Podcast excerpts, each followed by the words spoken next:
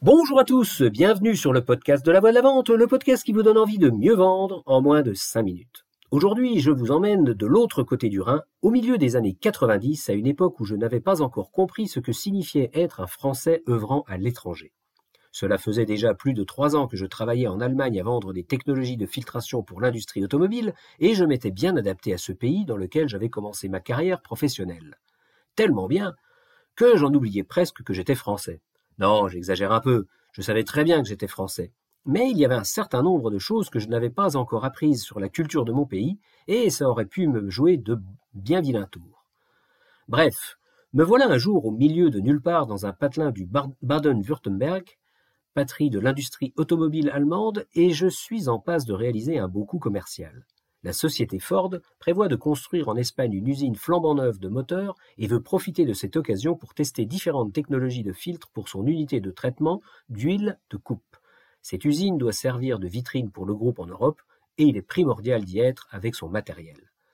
Pour réaliser ce projet d'envergure, Ford a mandaté un ingénieur conseil possédant une excellente réputation dans le domaine du traitement des effluents huileux dans le monde de la construction automobile.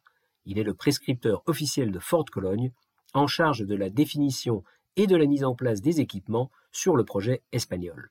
Je ne tarde pas à le rencontrer et nous sympathisons tout de suite. Il a l'humilité du vrai sachant et la bonhomie du bon vivant. Pour avancer sur le projet, il m'invite un jour à son bureau, qui est dans sa maison, et on bosse tout l'après-midi comme des fous. Sur les coups de 18 heures, il m'indique qu'on a assez travaillé et me propose de rester dîner chez lui en me disant qu'il me réserve une surprise. Il descend dans sa cuisine et remonte armé d'un plateau avec une dizaine de fromages français et trois bouteilles de Bourgogne. Malheureusement, à l'époque, mes goûts en fromage se bornent à la vache qui rit et mes connaissances en vin avoisinent le zéro pointé. Je déploie des trésors d'ingéniosité pour m'extasier devant ce présent qui a dû coûter une fortune à mon hôte.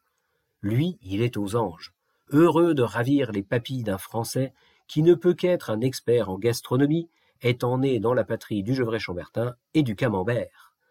Comprenant la réaction qu'il attendait de moi, j'ai bien rattrapé le coup en m'extasiant, mais ce jour-là, je suis passé tout près de la faute impardonnable.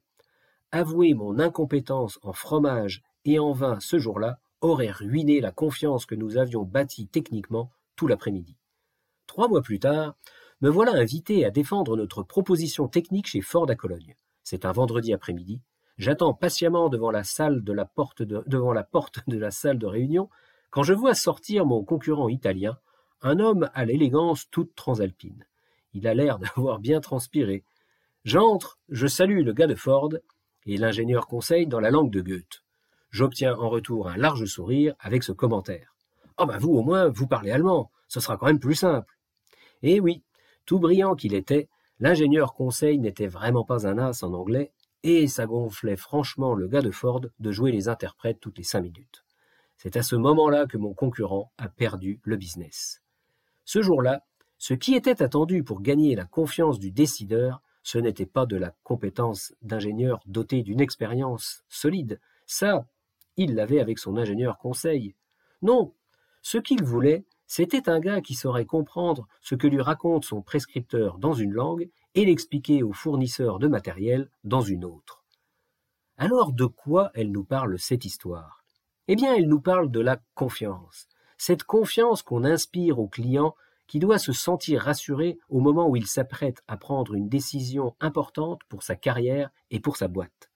Et dans un contexte international où on a vite fait de ne pas se comprendre, il est primordial de montrer qu'on a une bonne connaissance de toutes les parties et de leur culture. Alors, mes amis, voici un exercice pour vous. Quand vous partez faire du business à l'étranger, Comment vous préparez-vous pour réussir à bâtir cette relation de confiance avec une personne qui ne partage pas votre culture? Voilà, voilà, je vous laisse et je vous dis à jeudi prochain. À bon entendeur. Salut